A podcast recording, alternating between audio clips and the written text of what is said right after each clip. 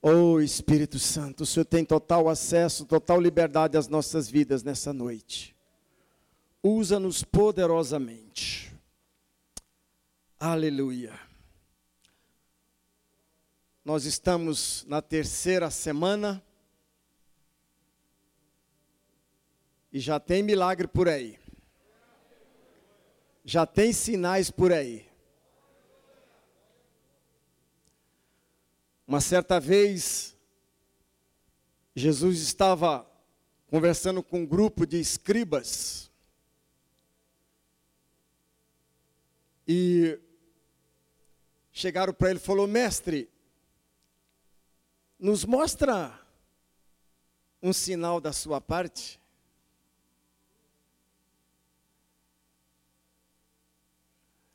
Eles queriam zombar um pouquinho com Jesus. Mostra para nós aí um sinal, mestre, da sua parte. Na verdade, eles já tinham visto muitos sinais, mas eles queriam ver. Eu também tenho visto e quero ver também sinais.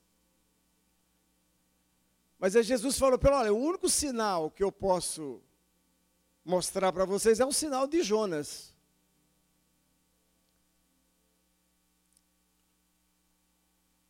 Agora, o maior sinal que Jesus nos deixou foi a sua ressurreição. Esse foi o maior sinal. Esse foi o maior sinal, foi o sinal da sua ressurreição. E essa campanha, o tema é: estes sinais seguirão os que crerem. Está lá Marcos capítulo 16, versículo 17. Eu quero que você olhe para o seu vizinho e diga assim: Você crê em sinais? Eu também creio em sinais. Mas esse sinal, esses sinais só tem uma fonte. Essa fonte se chama Jesus.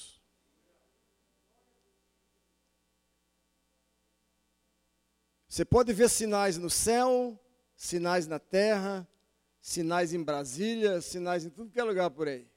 Sinais no ser humano, no corpo, no físico. Mas o único sinal que Jesus deixou aqui, maravilhoso, foi a sua ressurreição. Esse foi o maior, maior sinal.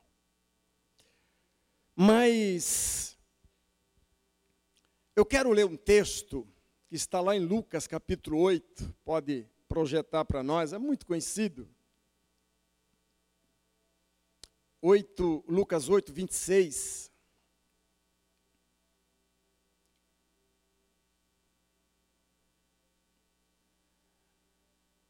Então, rumaram para a terra dos Gerazenos, ou dos Gadarenos, fronteira da Galileia. Logo ao desembarcar, veio da cidade ao seu encontro um homem possesso de um demônio. Demônio existe. Eles estão aí na Bíblia e estão também circulando por aí. E havia muito que não se vestia nem habitava em casa alguma, porém vivia nos sepulcros.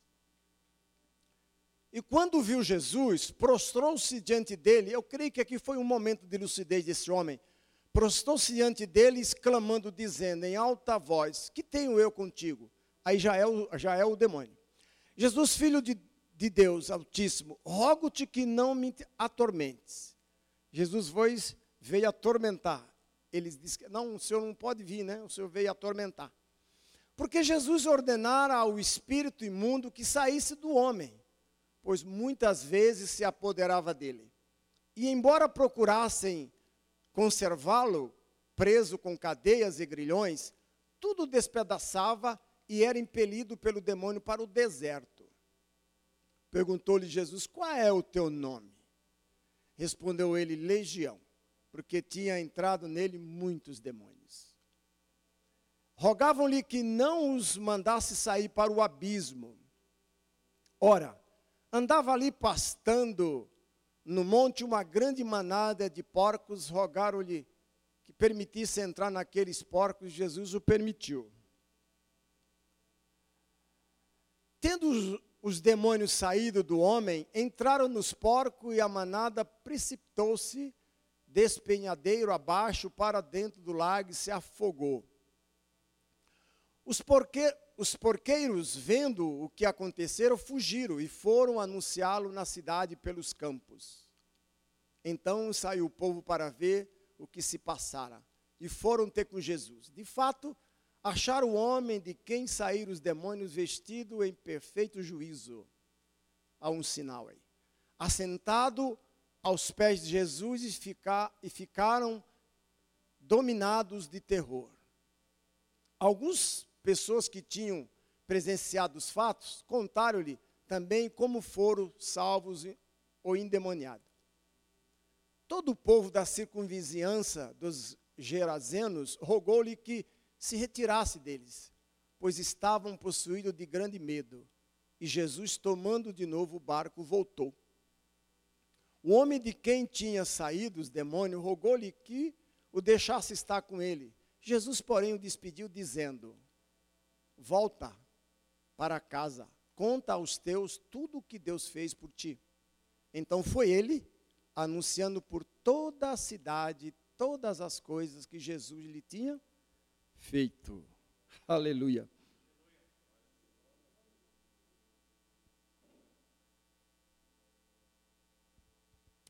Jesus e os seus discípulos, eles nunca mediram os esforços para ir até uma pessoa e libertá-lo. O escritor de Atos diz que Jesus andou na terra fazendo o bem, porque Deus era com ele. Interessante que Jesus enfrentou fúrias, de vento, de mares, águas, enfrentou os religiosos, enfrentou a oposição, mas o seu trabalho, a sua missão, ele cumpriu na íntegra. O seu ministério foi em torno de três anos, três anos e pouco aqui na terra, o ministério terreno de Jesus.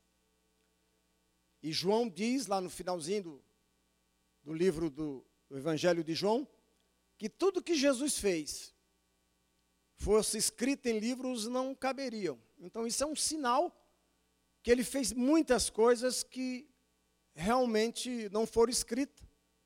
Mas os quatro evangelhos, eles citam vários sinais, vários é, passagens aonde Jesus e os seus discípulos trabalharam. Conversando com o pastor Fernando há um tempo atrás, e a gente estava conversando que o ministério do Senhor Jesus terreno, 50% do seu ministério foi de libertação. Foi um trabalho excelente do Senhor Jesus Cristo. Mas ele voltou a Deus, ele voltou para o Pai. Mas ele, aqui no livro de Marcos, no capítulo 16, ele está dando ali umas instruções para os seus discípulos. O chama, disse para eles assim: Olha, ide por todo o mundo, pregue o evangelho a toda criatura. Nem todos são filhos, todos são criatura. Pregue o evangelho a toda criatura. Aquele que crê e for batizado vai ser salvo. Aqueles que não crê já estão condenados. Aí ele dá uma uma lista, ele fala: "Estes sinais irão acompanhar aqueles que crerem. Em meu nome expulsarão demônios, falarão novas línguas, porão as mãos sobre os enfermos e os curarão." Isso é uma regra para a igreja hoje. Essa é a nossa base. Eu nunca vou, nós também nunca podemos ir na nossa força, no nosso próprio nome. Mas nós recebemos uma autoridade. Jesus mandou os seus discípulos, os 70, preparar o caminho, preparar a cidade para ele. E quando eles voltaram, ele falou: Mestre, até os demônios nos submeteram. Ele disse: Eis aí te dei poder para pisar serpentes, escorpiões e toda a força do maligno, e nada, absolutamente nada lhes fará dano algum. Ele deixou isso para a igreja. Hoje a nossa missão é fazer estes sinais. E como nós fazemos esses sinais? Usando esse poder, o poder que há no nome do Senhor Jesus Cristo.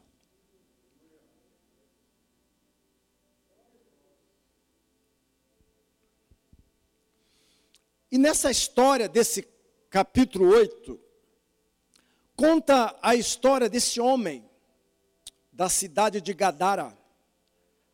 Gadara era uma cidade histórica que estava sob o domínio do Império Romano. Você imagina, debaixo de um Império Romano. E em torno dessa, dessa cidade de Gadara, existia outras cidades, em torno de dez cidades. Eram cidades comerciais.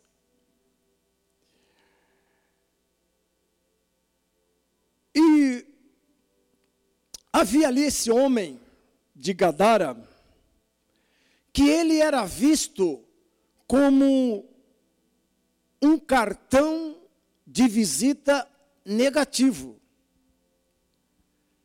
Quando você vai fazer um passeio em uma cidade, normalmente você vai ver na entrada da cidade o cartão postal, não é?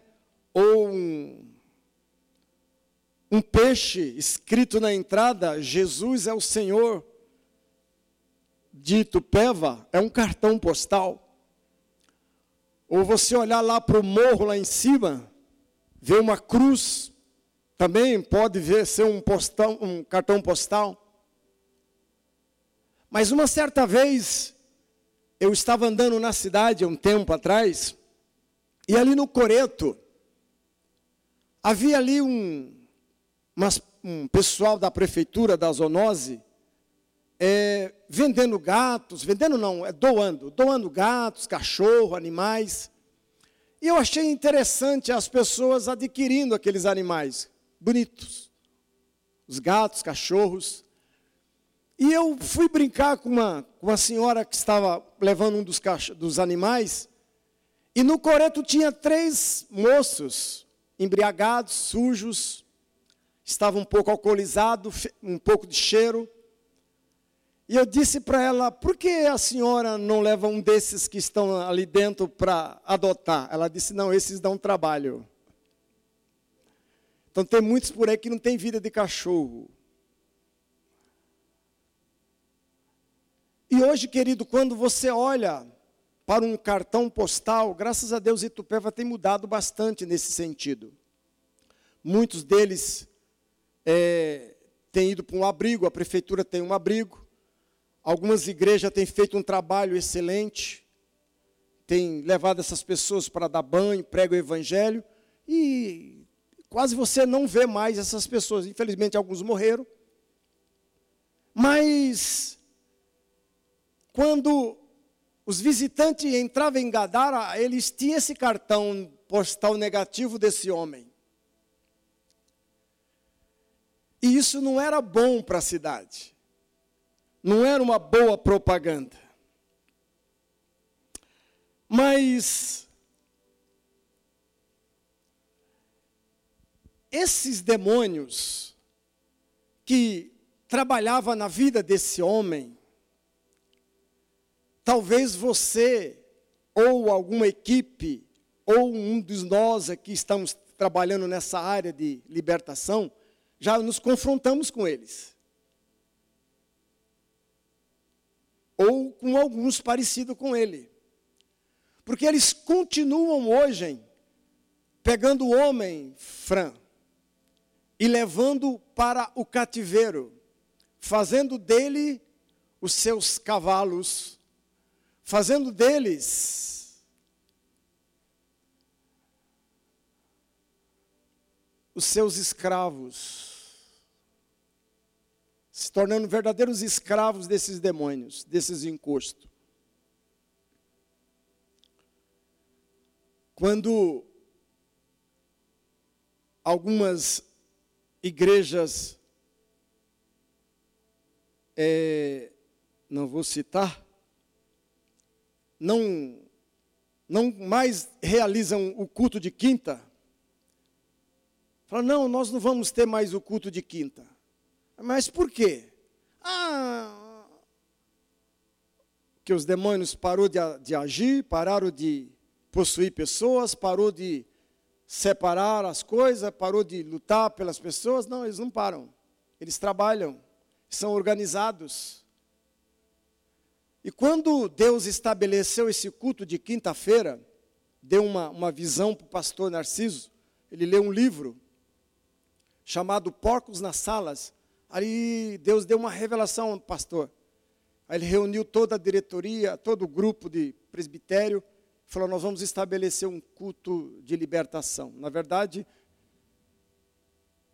se chama culto da vitória, porque antes era libertação, mas não tem culto de libertação. Temos um trabalho de libertação. Culto só a Deus. E esse culto de quinta-feira tem sido, foi, tem sido e vai ser um marco em nossa cidade. Tem que ser. Porque se nós formos olhar para tantas pessoas que já passaram por aqui e foram libertas, e hoje estão nos cultos de sábado, de domingo, aqui de quinta, não é tão livre nas suas casas, nos seus lares, nas células. É importante demais. Esse culto, a tendência é que cresça, que aqui um tempo nós passamos lá para o outro lado. Aqui é só um começo. E você é uma dessas pessoas escolhido por Deus para pregar o Evangelho, libertar as pessoas, trazê-las para a igreja. Esse é o objetivo.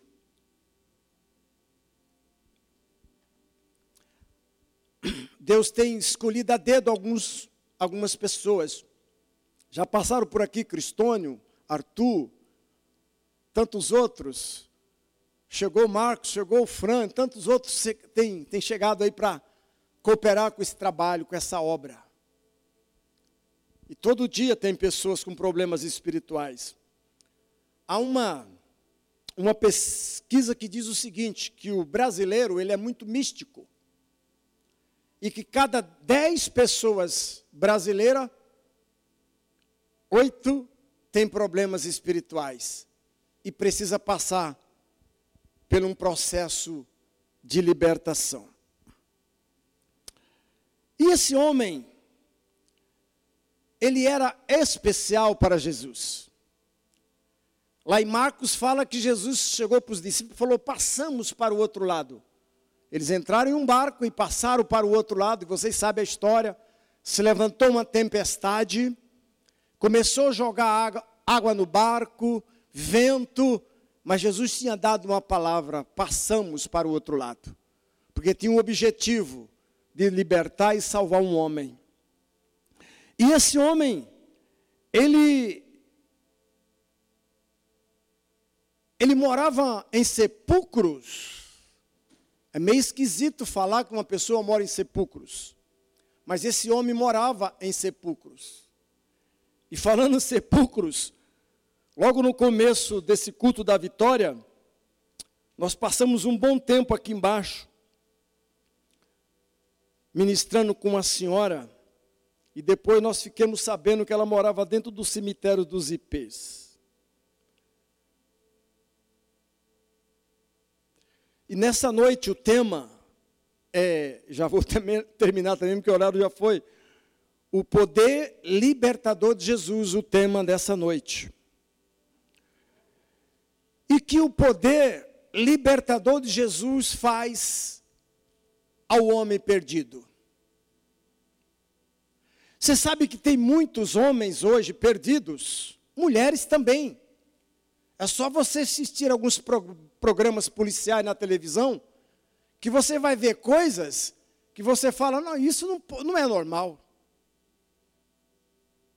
Isso não pode ser normal, um negócio desse. Claro que não é mesmo. Porque por trás de tudo isso há uma força diabólica, há uma força maligna que leva o homem ao, ao cativeiro, leva o homem à desgraça, à miséria. E esse homem, ele não tinha dignidade. Esse homem não tinha um referencial. Não tem o um nome, não fala o nome dele.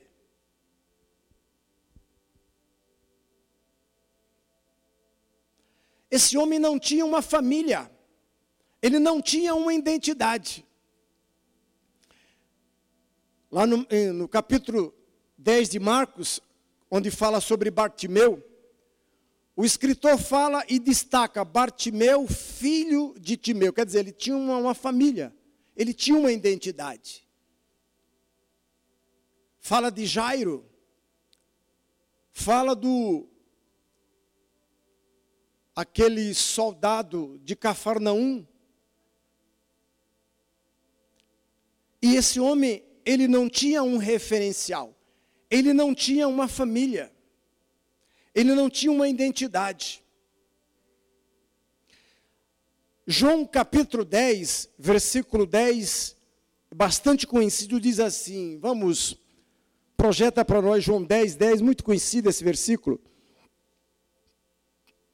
Diz assim: Jesus está dizendo, Especificamente aqui ele não está falando do diabo, ele fala de um ladrão. Mas nós entendemos que esse ladrão é o próprio diabo. O ladrão vem somente para roubar, matar e destruir. Aí ele coloca ponto e vírgula. Aí ele fala assim: Eu, eu vim para que tenham vida e a tenham em abundância. Os demônios que estavam agindo nesse homem de Gadara, trouxe a este homem uma destruição moral. Há um ditado popular que você chega para uma pessoa e fala: Nossa, esse cara ou essa pessoa não tem moral. O que, que é moral? Esse homem, a Bíblia diz que ele andava nu entre os sepulcros. Olha a que ponto esses encostos levou esse homem. Ele não tinha uma moral, ele não tinha. Ele não tinha uma família, ele não tinha uma, uma identidade.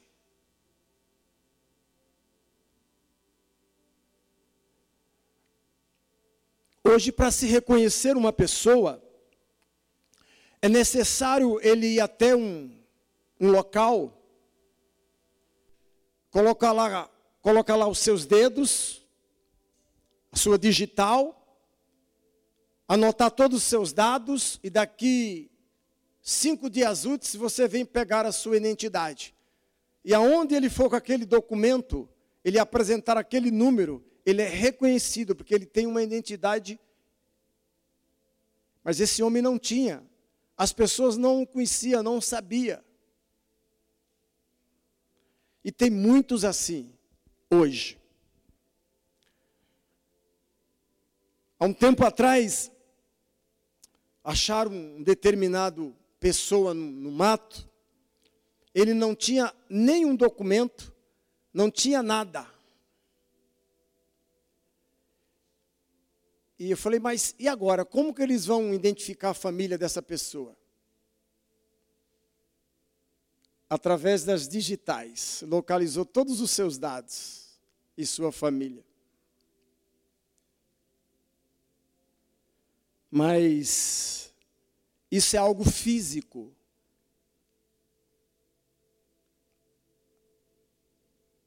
Em segundo lugar,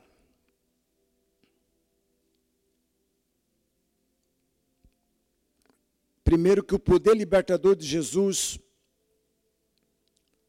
traz identificação e referencial ao homem. Segundo lugar, o poder libertador de Jesus reconstrói os laços familiares. Marcos capítulo 5, versículo 18. Marcos capítulo 5, versículo 18. Ao entrar Jesus no barco, suplicava-lhe o que fora endemoniado, que o deixasse estar com ele. 19. Jesus, porém, não lhe permitiu, mas ordenou-lhe: vai para a tua casa, para os teus, para os teus anuncia-lhes tudo o que o Senhor te fez e como teve compaixão de ti. Em segundo lugar, o poder libertador de Jesus faz o perdido reconstruir os laços familiares.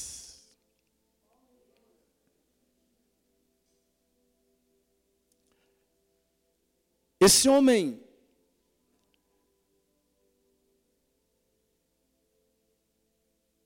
ele não tinha família, não tinha identidade, mas o poder transformador de Jesus deu a ele uma casa, devolveu ele para sua família. Ele queria seguir Jesus, mas Jesus disse: não, volte para a sua casa, volte para a sua família. E lá você diga: tudo o que o Senhor fez por você. Se cada um de nós formos contar a nossa história,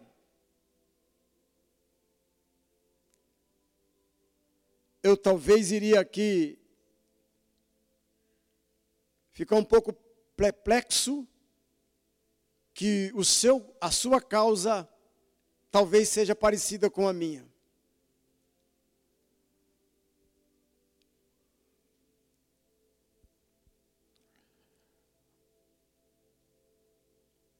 Esse homem, ele era anti, antissocial. Ele preferiu, os demônios levaram ele para um cemitério, para os sepulcros, para afastar da sociedade. E quantos que você pregou o evangelho, que estava longe da família, separado do seu lar, e você foi lá, pregou a palavra de Deus, e pela graça, pela misericórdia do Senhor, Deus fez uma grande obra na sua vida. Uma certa vez, um casal de empreendedores lá de Americana, eles vieram aqui na igreja, que souberam do trabalho que nós fazíamos, e nessa época, Havia uma missionária muito preciosa, a Sofia, conosco.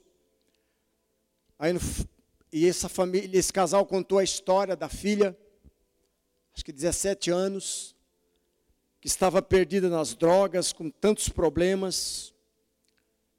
E, e nós fomos lá em Americana buscar essa moça. E ela ficou um bom tempo aqui em Tupéva, sendo trabalhada, tratada, amada e saiu liberta para a glória de Deus. E quantos estão assim, longe de casa, não é? Sem a sua família, sem o seu lar.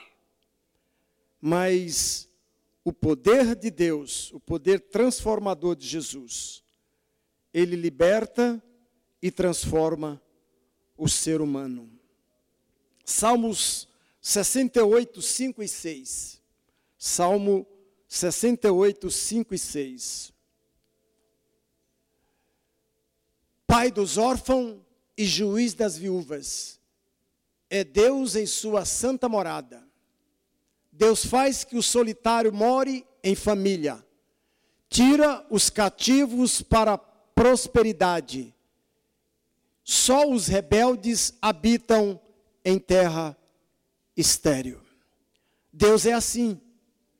Quando Ele quer, Ele faz mesmo. Ele muda a vida das pessoas. Talvez eu fico um pouco triste quando governos é, políticos criticam a igreja no Brasil, a igreja cristã, ele só mostra o lado negativo. Claro que tem, infelizmente tem o lado negativo. Mas o lado bom, eles não mostram. Eu nunca vi nenhuma televisão levar um, por exemplo, um ex-traficante na sua, no seu horário nobre e dar um testemunho. Eles não fazem isso.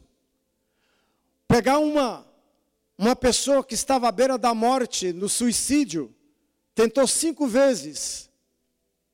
E depois vamos lá, prega a palavra, traz essa pessoa para a igreja, se restaura, não é?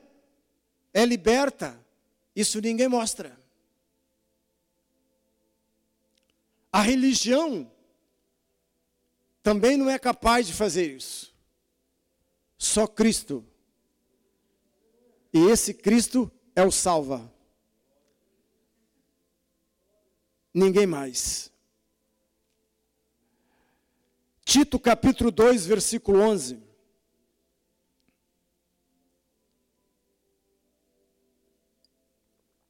Tito, capítulo 2, 11 e 12.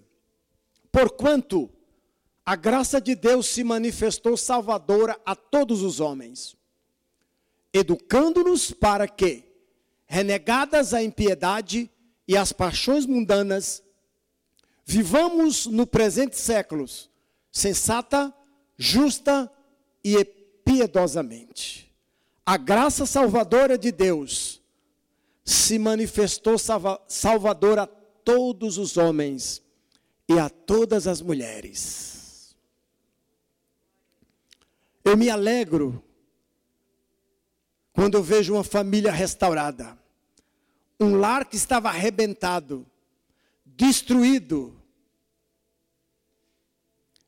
Quando eu vejo aqui a família inteira servindo a Deus, aí você lembra que você teve noites de sair duas, três horas da manhã para socorrer essa família, para libertar o filho que chegou endemoniado, a filha que chegou drogada, o marido que chegou cheio do álcool, andando de gatinho na cozinha, endemoniado, e você vai lá, prega a palavra, prega o Cristo ressurreto, prega um Jesus de resultado, prega um Deus que liberta, e depois de um tempo você vê aquela família por encontro, você vê aquela família descendo as águas, coisa maravilhosa, gente.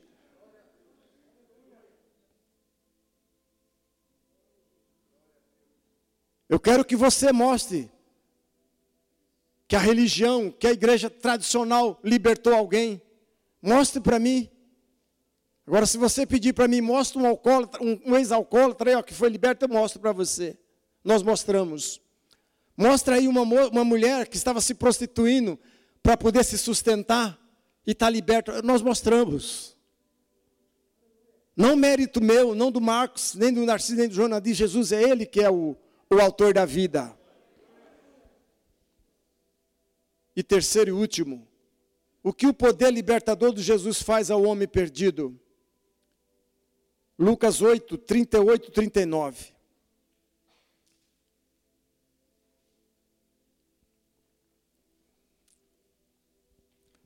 Lucas 8, 38, 39. O homem de quem tinham saído os demônios rogou-lhe que o deixasse. Está com ele. Jesus, porém, o despediu, dizendo: Volta para casa, conta aos teus tudo o que Deus fez por ti. Então ele foi, anunciando por toda a cidade todas as coisas que Jesus tinha feito. Isso é testemunho. Isso é mudança. Aqui está o primeiro missionário. Eu não me lembro de mais ninguém que foi para uma cidade e pregou para a cidade inteira, a não ser a mulher samaritana também. Isso é poder de Deus, isso é testemunho. Esse homem era um, por, um, um cartão postal negativo, mas agora já não é mais. Agora já é um testemunho vivo, ambulante, do poder sobrenatural de Jesus. O poder sobrenatural de Jesus. Agora esse homem tem uma referência. Agora esse homem tem um referencial. Agora ele pode dizer: Eu fui liberto. Você quer ser liberto? Vai lá quinta-feira às 19h30, toda quinta. Quer ser liberto? Vai lá.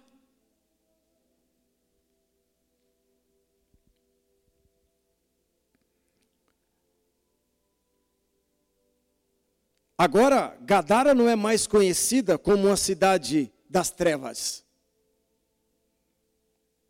Mas agora, uma cidade onde o homem foi transformado, foi liberto pelo poder libertador de Jesus.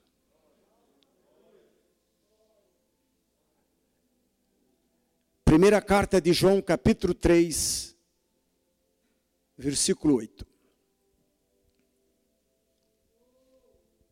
Primeira carta de João, capítulo 3, versículo 8. Aquele que pratica o pecado procede do diabo, porque o diabo vive pecando desde o princípio. Para isso se manifestou o Filho de Deus, para destruir as obras do diabo.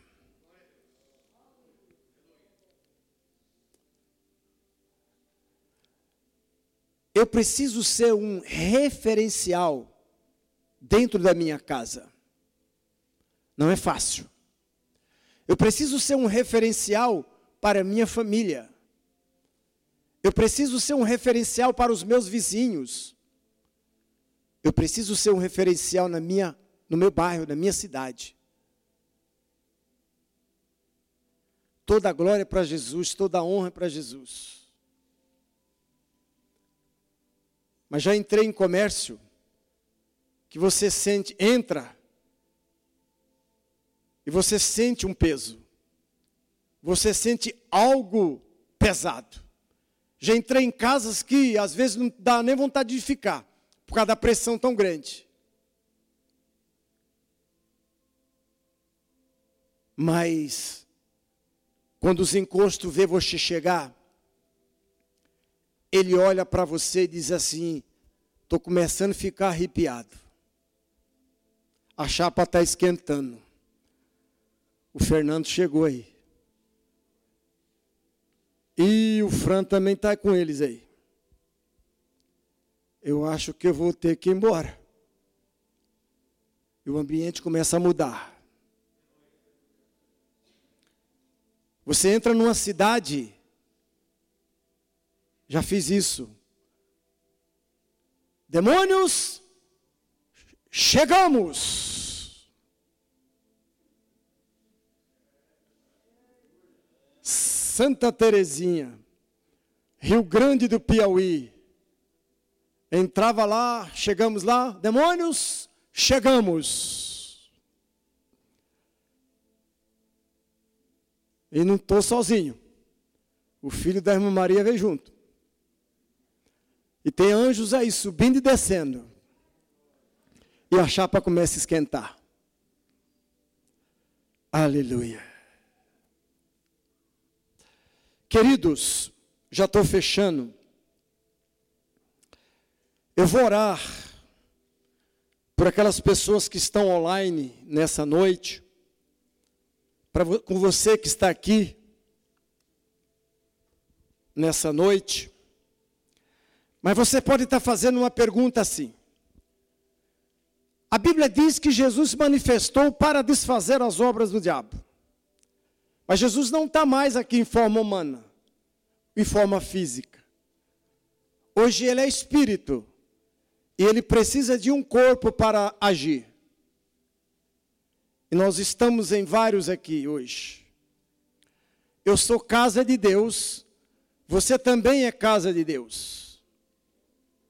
Nós temos uma identidade. O nosso nome está escrito no livro da vida.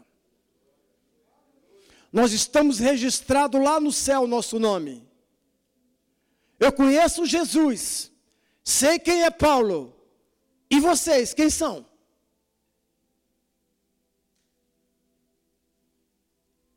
Eu tenho o selo. Ele está aqui. Todos nós aqui pro, provavelmente já praticamos muitas coisas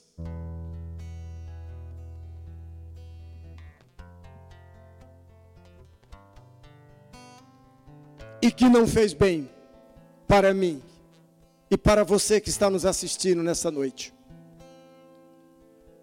Diga para o seu vizinho: a chapa vai esquentar.